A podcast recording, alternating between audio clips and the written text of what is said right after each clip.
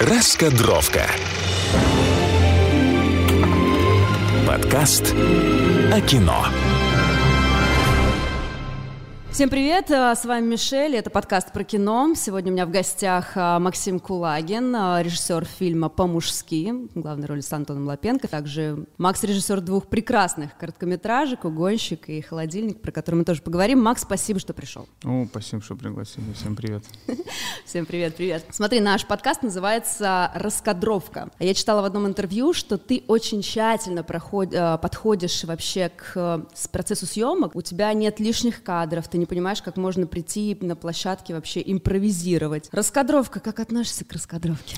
О, ну это такой мой самый главный путеводитель. Да ладно. И он, да, он скорее является если на съемочной площадке я уже либо помню все кадры и практически мало к ней обращаюсь, но она очень такая является важной составляющей того, чтобы я сам понял свой фильм. Когда я сижу один и рисую ее, а чаще бывает, что начинаю я точно один рисовать, даже не с оператором. Угу. Потому что для меня, в принципе, э, рассказывание истории через э, визуал, через кадры и есть как бы самое главное, ну, как я считаю, мой, мой скилл такой определенный.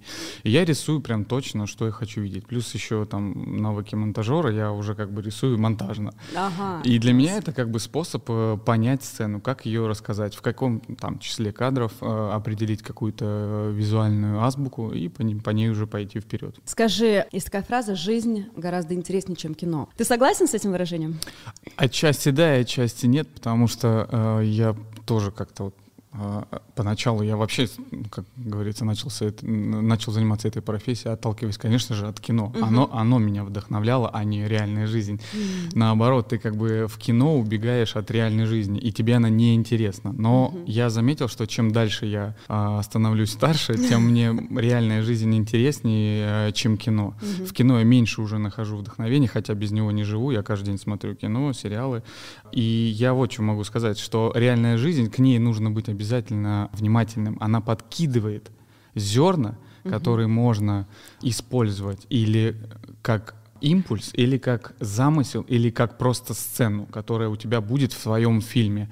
Но построить на, на истории из жизни драматическое произведение, как мне кажется, очень трудно. Нужно, а почему даже э, байопики о реальных людях все равно дорабатываются драматургически? Потому что, чтобы удержать зрителя у экрана, все равно нужно подключать туда драматургию. А жизнь, она очень такая хаотичная. И иногда сегодня здесь тебе интересно, а потом может быть неинтересно. И так вот э, нужно складывать этот пазл. Так что реальная жизнь все равно помогает. Нужно. Хорошо, но ваш фильм по-мужски, который э, сценарий, это который написал, да, сценарий, который написал твой брат э, Денис, угу. это был импульс. Абсолютно, да. И это был причем такой импульс, ну, о котором он даже там условно еще полтора года не думал о том, что. А как получилось, что вдруг он о, о нем подумал в качестве там сценария и идей к фильму? Да, это интересно, как он к этому пришел через полтора года, да, когда случился этот на даче э, пресловутый э, случай. То есть это реальная история, которая произошла да? с Дэном? Да, да, Дэн был на даче со своей э, женщиной и с ее э, подругами, и вот так вот какой-то чувак, э, пока он там готовил мясо, что-то там готовился, что-то жарить, э, mm-hmm. парить и прочее, в этот момент они услышал, ну, то есть он услышал, кто-то его позвал, что типа, Дэн, приди сюда, тут какой-то черт нам пытается пакет с мусором закинуть. Он не закинул, он пытался. И он а. разговаривал очень развязанно, был такой весь неадекватный особо. Ну и девчонки там пытались как-то угу. ему объяснить, что не надо так делать. И Дэн загнал девчонок домой и закрыл дверь потому что в моменте он не понимал, что делать. Он чувствовал, что, блин, он вообще не на, на ногах еле стоит. Я ему сейчас вдарю, он упадет на асфальт, сломает себе там череп, и я сяду. И вот эти все гонки, они тоже легли в основу э, сценария. И все, он дверь закрыл, тот стучался в дверь, и Дэн еще какое-то время рефлексировал на тему, что, блин, а как я выглядел э, перед девчонками. Это потом уже позже, когда он фильм показал, говорит, видите, о чем я думал, когда... когда что сказали про... девчонки? Они сказали, ты придурок, что ли, мы тебя даже так не думали. То есть получается, что порой ты сам, как обычно, да, себе накручиваешь, а люди просто раз уже и забыли. Именно, именно, именно. И мы, мы сами в себе э, рождаем комплексы определенные, страхи, переживания о том, что кто-то подумал или сказал. Мы дорисовываем. То есть наш так мозг устроен, что мы постоянно придумываем истории и сами их переживаем, сами их просматриваем и прочее, прочее. Поэтому полтора года проходил, да не рассматривал ее как историю для сценария, а потом потом, когда появилась идея снять маленький фильм за маленькие деньги, это пришла идея э, нашему продюсеру Михаилу Морозову, и потом я Дэну передал. У меня, если честно, не было энтузиазма на этот, по этому поводу. И мы как-то просто в марте там, 2021, да? 2021 21. году. Да, 21. Да, э, я Дэну говорю, слушай, Дэн, тут вроде как Миша денег каких-то маленьких может дать. Давай какую-нибудь маленькую инди-драму придумаем. И мы, я как раз тут кон переезжал, и мы, он мне помог вещи затащить, и мы что-то с ним вышли, поговорили, и он поехал в метро, и мне уже с метро писал. Говорит, Макс, у меня, по-моему, есть идея. И через полтора недели, по-моему, он дал мне синопсис, от которого я офигел. Я такой думал, да ну нет, у нас есть история. Все, так все закрутилось очень быстро. И через пять месяцев уже фильм был снят, и через шесть там, или пять, даже пять. Так быстро? То есть да. этот промежуток обычно всегда долго подготовка? Очень долго. Мы до этого годами писали сценарии, сидели там, вымучивали, а тут просто у него на импульсе. Реальная жизнь может такую энергию дать истории, которая заставит тебе э, написать и придумать э, полное зак- законченное драматическое произведение. И вот так с Дэном случилось. Он говорит, я не мог остановиться. Он когда первый драфт писал, он говорит, я, он, он говорит, я когда его писал, не, не вставая, по-моему, 15 часов. Он говорит, я встал и думал, я сейчас в обморок просто грохнусь. Как, знаешь, есть такой момент, когда ты пишешь, а мысли уже убежали, да, да, да, да, да. за ними вот, быстрее, Вот быстрее. это абсолютно. Это что-то, знаешь, это какая-то некая энергия откуда-то сверху приходит через голову в твою руку, и она не остановит тебя. То есть и ты будешь идти за ней, потому что это такое редкое чувство. Угу. Ты его так сложно поймать, что ты за этим пойдешь куда угодно. Про что фильм по-мужски? Да, я всегда... всегда Терпеть а... не могу этот вопрос. Да, нет, это я потом стал. Раньше я вообще считал, что да, ты должен знать, про что у тебя кино. И вопрос, э, хочешь ли ты э, вываливать про что кино. Тут уже другое у меня пришло как бы со временем ощущение, что, блин, есть такая штука, как когда человек посмотрел кино, и оно про, не, оно про что-то для него. Другой посмотрел, и оно для него про что-то другое. я видел, как люди говорят, блин, да ну это вот про это, а это вот про это и про это. Я такой сижу и думаю, а какое у меня есть право людям остановить и сказать, вот это про это мы снимали. И я у них забираю тогда их, личное отношение к произведению и даю им свое навязываю. Поэтому я такой себе думал, блин, буду ли я в будущем отвечать на вопрос, о чем мое кино. То есть люди смотрят его и как-то его интерпретируют. И, конечно же, глобальная тема — это именно мужественность в современном его понимании, что такое по-мужски вот сейчас, в наше современное время. Что такое является поступок мужской или не мужской. Вокруг этой темы весь фильм построен. Понятно, что там есть разные подтемы, и не только для мужчин, мужчин и женщин. Я как-то вот так оставил это, это, это вот, ребят, это вот про, про мужчин, типа. Uh-huh. Ну, это я знаю, что и про женщин, это, это вообще про многое, про отношения, про то, как мы выстраиваем, про общественное такое давление на мужчину с самого детства, каким он должен быть, выстраивание его в паттерн определенный, каким uh-huh. тебя хотят видеть с детства. А, я сам рос там в этих маленьких городках, где там у тебя есть определенный такой пацанский кодекс, ты ему должен следовать. Если ты ни влево, ни вправо, то есть ты какой-то не такой становишься. Ну, то есть мы сейчас, смотри, говорим о такой важной вещи сейчас, все поднимают тему феминизма, угу. да, и вот то, что Кстати, на да. женщину давят, да. на женщину очень ну, давят, что там, против... ты уже не угу. родила в 30, уже все, пока, с котиками все с тобой понятно. То есть прям вот это навешивание ярлыков и паттернов, а ты говоришь, что и на мужчину тоже они навешиваются, да, да и вот вы как раз поднимаете абсолютно. эту тему. Мужская тема, да, Дэн, не помню, в какой-то момент сказал, мы разбирали с ним сценарий, у меня дома сидели, и он говорит, слушай, сейчас так много фильмов э, касаемо феминизма, феминизма, и он говорит, у меня такое ощущение, что это вот фильм противо, да, про, противовес о том, что у мужчин тоже есть проблемы, и они тоже ходят с давлением определенным, наложенным на них с самого детства. Они тоже несут определенный, я не знаю, модель поведения от начала своей жизни там э, до конца. То есть там с детства не плачь, э, там мальчики не плачут, там да. трус, не трус, что такое трусость вообще? Не э, знаю. Да, это вот это все неизведанные еще вопросы. Мы почему-то про это забываем. Это женщины прекрасные темы, которые хочется тоже исследовать. Но есть еще, ну, как бы мы на планете на этой, как говорится, все вместе живем. Поэтому и вопрос такой поднялся. Не то, что это было типа, о, сейчас все про женщин снимаем, мы сейчас как дадим про мужчин. Угу. Нет, как-то это вот как Само будто созрело, да, да, внутри, как будто вот выросло из, из этого. Поэтому... Ну, наверное, вопрос, который тебе задавали не, не раз, что для тебя по-мужски? Да, тоже, кстати, очень сложный вопрос. Я помню, мне как-то задали этот вопрос, и я как-то так даже растерялся на него. А ты сам себе отвечал вот в процессе с Да, съемкой? много раз. Причем, знаешь, у меня так постоянно э, по-разному в голове формируется, что такое для меня по-мужски. Вот прям по-разному формируется, что я даже как будто для себя такого четкого сформулированного предложения не нашел. Как мне кажется, наверное. Но это прежде всего ответственность за свои поступки, что ты делаешь. Это по-мужски, это честность uh-huh. по отношению к себе в первую очередь.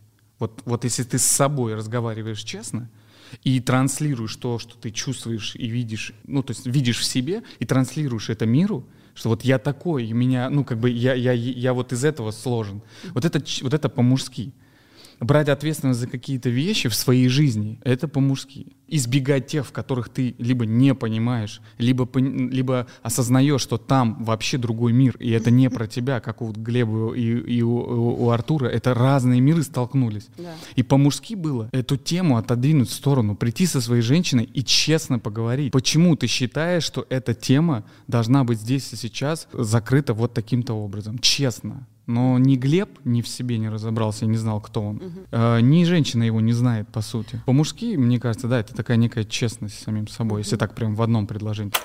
Раскадровка. Задам самый частый вопрос, который мучаются все, и я почитала и отзывы, угу. и все спорят. Чем же все-таки закончился фильм, угу. что на самом деле выбрал Глеб, и вот люди требуют ответ. Дайте мне готовое решение. Ты говоришь, ну поду, не, не хочу. Я думаю днем, я думаю на работе, я думаю в семье, я прихожу в кино для того, чтобы меня развлекли и дали мне ответ. Законченное, Закончили. Да. Чем закончили Да, вы? это еще один из тех э, странных таких моментов, которые по получились уже скорее в монтаже, хоть этот и был написанный так в сценарии финал, угу. но вот этот темный кадр, который кадр, разделяет да. эти два финала, которых угу. всех вводит в такое непонятное состояние, да. это открыт финал или нет. На самом деле я не предполагал, мне было все закрыто. Так. Но именно монтаж и то, как это выстроилось, просто на монтаже сижу и понимаю, что, блин, что-то удивительное получается. Я тогда не думал, что люди все равно не поймут. Для меня было очевидно финал. Угу. Я думал, что его все считывают. Но когда мы начали делать ряд показов, и люди да. начинают задавать из ряда в ряд э, да, этот один, один и тот же вопрос. вопрос, а чем ты запрос? Не, ну он же пробежал. Я говорю, что ты хотел бы для этого героя?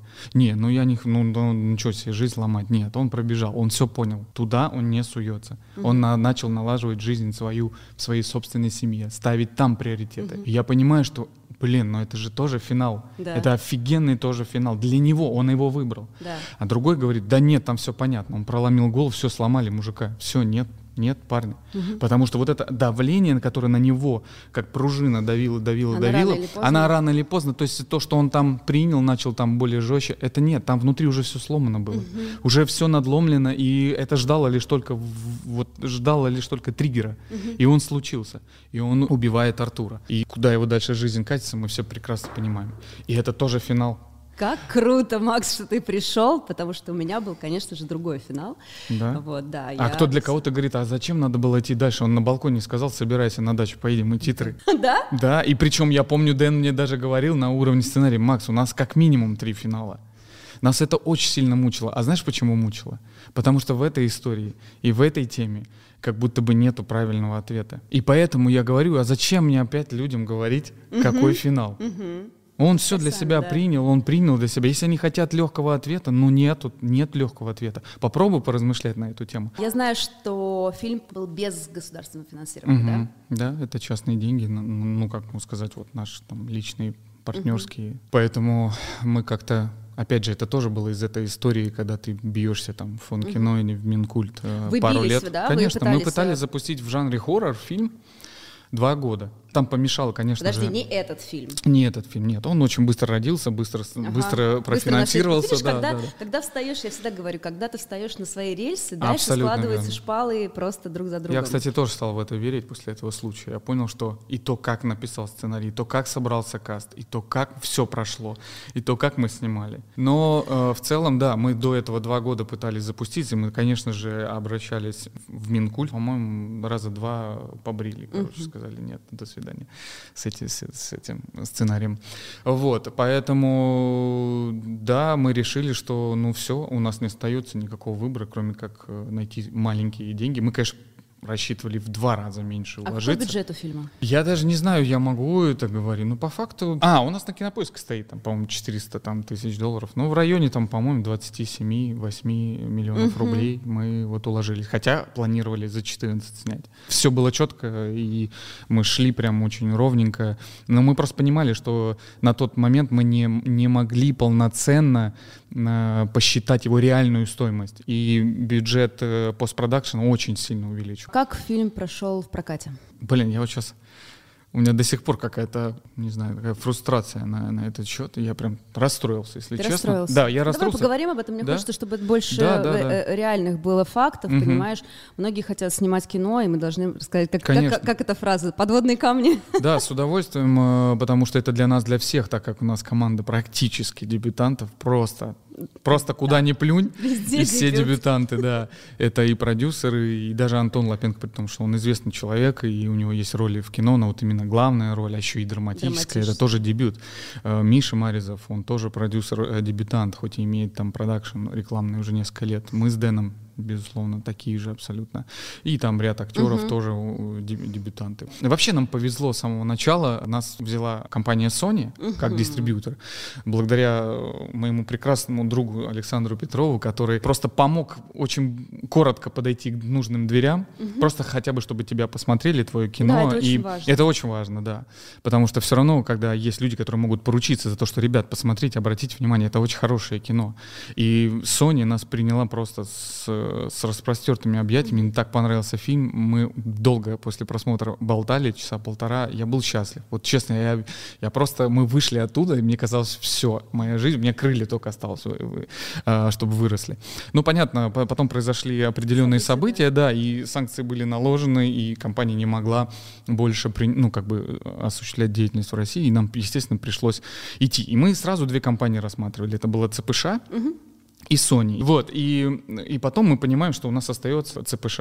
Это тоже очень крупная, я думаю, что она одна из самых крупных дистрибьюторских Да, компаний в России. И мы пришли туда, и они посмотрели, им очень за- залетело кино.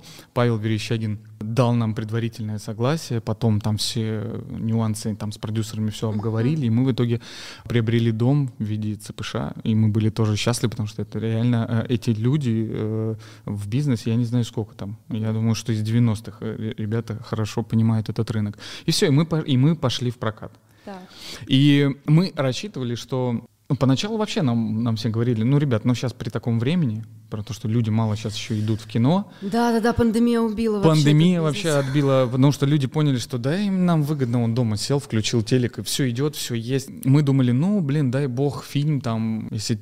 Я помню, такие были разговоры, ну, если он десятку, там, типа, пятнашку соберет в прокате, А, то есть у вас не было надежд, ну, таких вот поначалу. позиций? Потом вера в фильм начала приходить, у нас появились фестивали, мы на первом фестивале взяли в Горький фест в Ну, Нижнем поговорим, да, Новгороде, да, этом еще. взяли там призы, и как-то мы, ну, знаешь, это, поверили мы что-то слишком сильно в себя, поверили в, в то, что это потенциальное зрительское кино.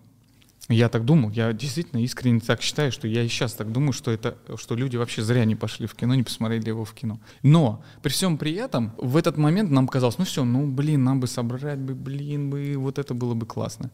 А в итоге э, прям очень сильно, и ЦПШ сделала все, что могла э, сделать для этого кино, она сделала, я не думаю, что кто-то бы нам такое число копий сделал. Мгм. Это было 700 с лишним копий по всей России, даже в Камышне, в маленьком городке. Да. Он шел, и это, ну, это реально для дебютанта с такой, ну, с такой картиной, с драмой, по сути, в это время, когда люди хотят что-то чтобы их, да, позитивное. это невероятные, как бы, условия, на которых мы пошли. И мы думали, ну все, мы, мы хоть, ну, хоть что-то мы рванем, окупимся хотя бы вот прям в прокате. Но нет, люди не пошли. Первый уикенд мы, конечно, сходили, мы заработали там каких-то, по-моему, 13 миллионов э, рублей. И у нас потом на второй уикенд там 300 с чем-то или 200 экранов, я точно не помню. А, и потом вообще там уже там остались только небольшие боль- э, города, там какие-то вот кинотеатры и все. И вот он так на нет сошел, и наши сборы, они там открытые, там 26 Мгм. миллионов, по-моему, рублей. Ну, то Но, есть вы опять в же- ноль практически... ну, Нет, в- никакого ноля еще там не могло быть, потому что кинотеатры, как всем Еще, известно, да, забирают да, половину. забирают, Также да. есть процент э, ЦПШ и вложенные э, на промо-компанию деньги, они тоже Мгм. были вложены, они учитываются. Они все возвращаются. Мы, как люди, создатели фильма, самые последние должны получать в этой истории. Так. Но у нас, естественно же, еще остаются платформы, и мы на них надеялись. И вот платформы, ЦПШ, опять отдаю им должное, они сделали очень хорошую сделку, и мы вышли э, как бы в ноль. Мы закрылись, поэтому можно считать в России, это очень важно при нашем бизнесе, что проект считается успешным, если он вышел в ноль и окупил полностью все затраты.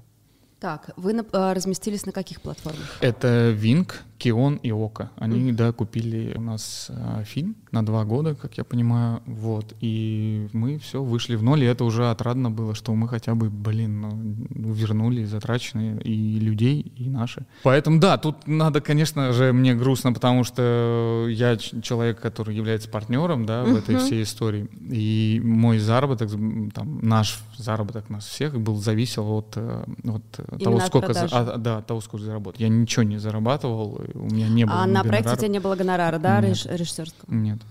Поэтому, да, так не немного грустно, но, тем не менее, фильм остается нашим. Угу. А, он может всю жизнь там где-то там перепродаваться, какую-то копеечку он там, может быть, будет зарабатывать. Хочу затронуть одну такую тему, я не знаю, не, не то чтобы похвастаться, но просто я знаю, насколько трудно оставить за собой права на фильм ну, в России, особенно для дебютанта, чтобы быть, э, как говорится, хозяином своему фильму, это, ну, практически невозможно. Ты, да, если приходишь знаю. с продюсерской компании, продюсерская компания выкупает права, он тебе не принадлежит. Да. А у нас так получилось, что мы оставили. И вот если нам таких там какое-то количество фильмов э, сделать, также самостоятельно мы хотим продолжить делать независимо маленькие фильмы. Понятно, что моя карьера может быть шире, я не, не рассматриваю только работу именно в таком режиме. А так для себя маленькая, маленькая такая компания типа А24, вот сейчас А24 уже достаточно большая, или какой-нибудь Blumhouse, это тоже уже, уже достаточно большие компании. Но вот в таком ключе мы хотим продолжить делать какой-то штучный вот такой вот э, Хорошо, товар. а вот сейчас кто-то послушает, так, ты можешь э, работать с другими проектами? В этом году я принял решение, что я открыт к предложениям mm-hmm. и ищу для себя сценарии. Наверное, сейчас я пока не готов полнометражные истории брать. Все-таки я, под, я еще бы снял бы э, там в нашем спот-фильм продакшене бы еще несколько там пол, полнометражных фильмов самостоятельно, mm-hmm. чтобы карьеру свою выстроить фундамент определенным образом. В это же время параллельно я готов сейчас вот э, взяться за сериал какой-нибудь, подобрать под себя, конечно же, материал. Mm-hmm. Раскадровка.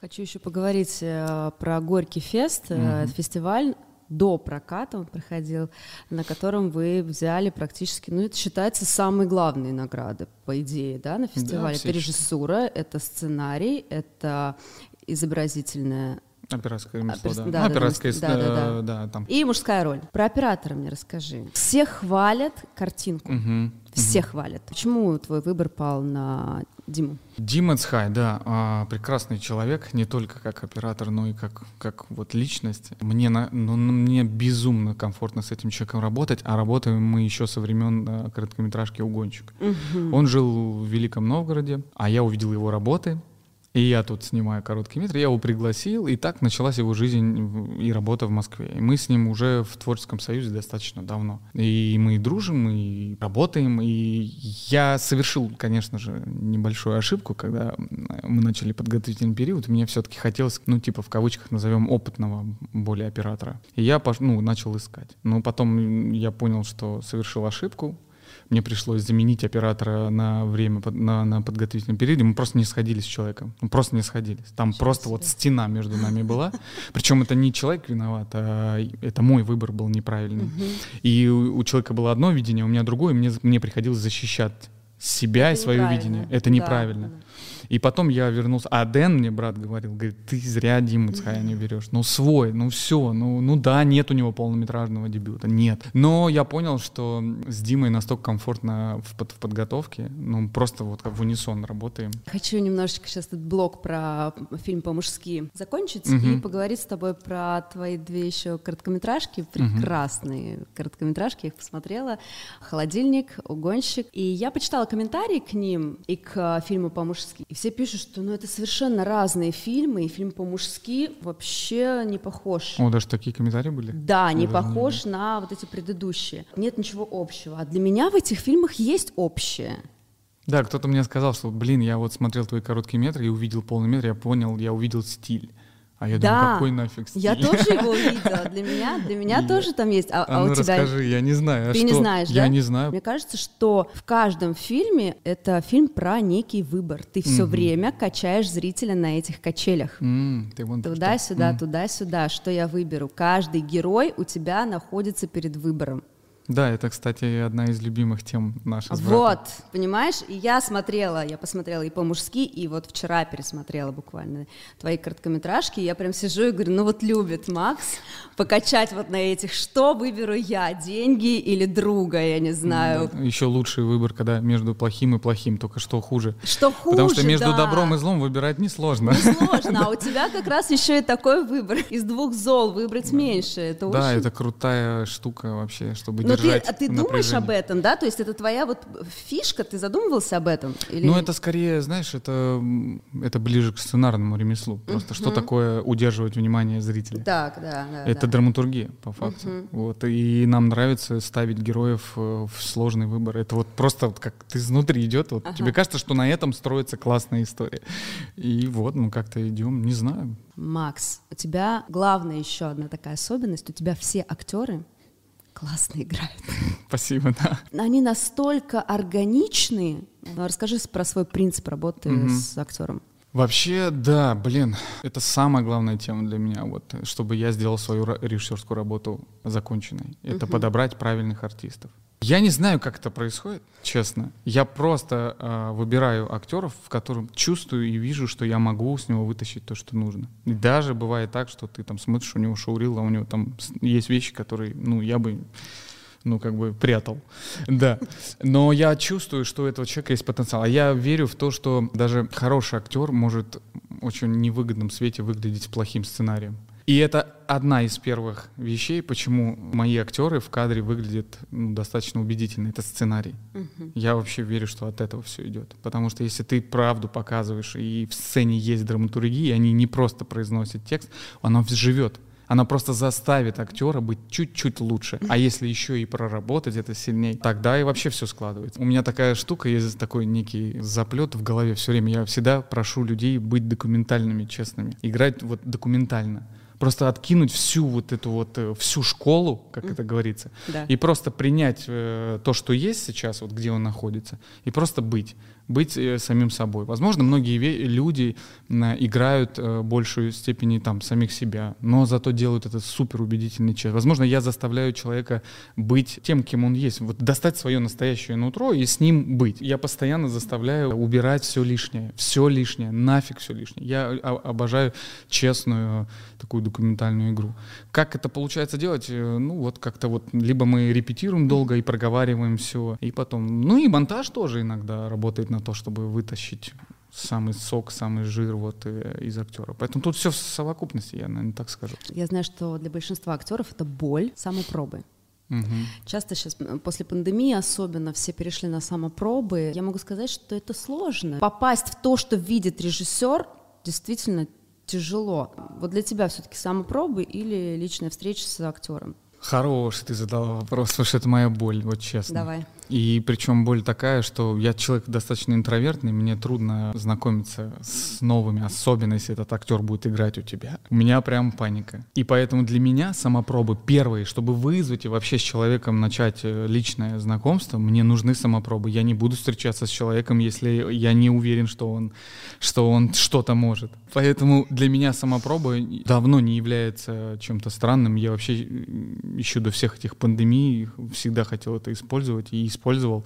Я говорю, нет, присылайте, что есть. Вот. И ты сыграй. И я причем практически не описываю характеры и прочее. Я просто даю сцену. И либо вырезаю сцены из фильмов с похожими тональ, по тональности игры, и просто присылаю, говорю, сделай мне то же самое. А, Или сыграй эту же сцену. Прямо из фильма. Я помню, я вырезал там из Breaking Bad, еще откуда-то, и давал человеку сыграть. И я смотрю ремесло, мне не нужно, чтобы он попал. Я смотрю ремесло. Если он это сыграл по-своему круто, это либо меня перенаправит, либо я увижу его ремесло. И тогда я ему говорю, да, приходи, но мы сейчас по-другому это сыграем. Смотри, если мы говорим про по-мужски, кроме Антона Лапенко, у тебя в основном актерский состав, это молодые актеры. Это всегда большой риск э, брать новые лица. И тут, смотри, мне тоже один режиссер рассказывал. С одной стороны, это дилемма. С одной стороны, каждый режиссер мечтает открыть какого-то актера. А с другой стороны, большой риск. Люди идут э, на медийного персонажа. Ты боялся, когда кроме Антона понимал, что у тебя в ансамбле в основном все незнакомые зрителю актеры. По поводу неизвестных актеров, переживал ли я? Нет, никогда не переживаю. Знаешь почему? Потому что я для чего пробую делаю кастинг?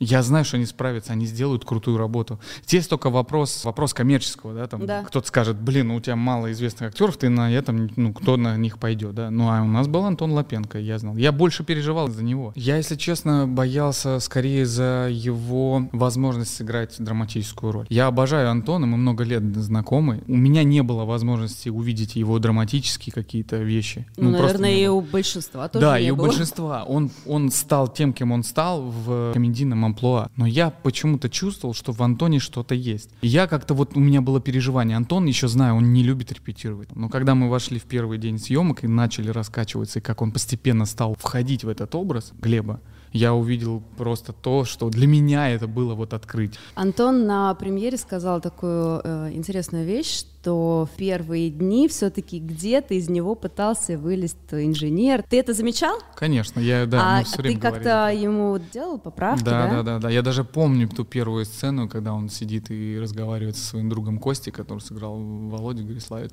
И они там по скайпу типа разговаривают. И я прям видел, как Антон то первый день вкатывается, и у него еще что-то там проскальзывает. И я ему говорю, так, Антонио, мы это все гасим, ты помнишь, мы уходим полностью от образа, вообще все забиваем фишки. Он очень слышит всегда. Он настолько идеально работает в плане взаимоотношений режиссер-актер. Все, он, он там просто вот в твоих руках. А критику читал? Да, да, да, да, да. Чаще всего за что критикуют? За тюфяка героя. Ну, как можно смотреть кино с таким чмошником в главной роли? Даже не стоит вообще внимания, чтобы такому сопереживать человеку. Ну, то есть они его прям списывают. Ну, что за чучело? Кого ты снял? Кого, кого ты показываешь нам? Это же не мужчина. Про какого мужчины здесь речь? Здесь нет ничего мужского. Вот так говорилось. Меня настолько не задевает, потому что это, да, потому что это было прогнозируемо. Дэн Да. мне, мы с ним это проговаривали. Говорю, Дэн сказал мне, Макс, ты же понимаешь, что его будут ненавидеть половина, а половина будет понимать, а другая часть его будет сочувствовать. Да. И это так и происходит. И фильм не оставляет равнодушным никого. Какого кино не хватает в России? А, Могу сказать, что вот там буквально 10 лет назад, когда я приобрел эту инфантильную привычку, не привычку, а и затею, и идею сня- сделать кино, я видел вокруг просто непаханное поле того, что ну, люди вообще, не, мне кажется, в большинстве своем не понимали, что они делают. А, Не было жанров, я бы тогда сказал, у нас нет жанров, отсутствие жанра. Сейчас отрадно глазу видеть, что индустрия развивается. Но что не хватает? Ну, наверное, мне кажется, не хватает э, такого какого-то очень четкого профессионализма в индустрии, и очень много случайных людей занимаются этим. Наверное, все дальше и дальше индустрия будет более требовательна тому, кто сидит, кто принимает решения, кто снимает, кто пишет. Это очень важно. Мы проходим этот этап. Хотелось бы разнообразия жанров, честного кино о простых людях, о русских людях, о том, что их тревожит. Не хватает честного диалога со зрителем. Не хватает свободы, что ли, наверное, выражения каких-то определенных, наверное, тем. Ну и да и все вроде бы. Все остальное, оно, оно приходит с развитием индустрии. Она сама притащит определенных профессионалов именно с точки зрения уже людей. Я думаю, что да, наверное, вот то, что я упомянула. Сейчас сложнее как бы определять, раньше прям реально, вот прям сидишь вот 10 лет назад там или там 8 лет Но это назад. говорит о том, что кино развивается. Абсолютно, я так счастлив, что это есть. И я еще также уверен в том, что западные наши коллеги дают нам планку, к которой мы тянемся. Они задают нам тон, к который мы тянемся. И глупо отрицать, что мы такие, мы Согласна. типа, типа тут сами с усами, а и мы ни на кого не равняемся. Референс есть всегда. Макс, спасибо тебе огромное за интересный разговор. Ну спасибо, что, спасибо вам за то, что мы имеем возможность об этом говорить. с вами была Мишель, это был подкаст про кино. Всем счастливо. Пока.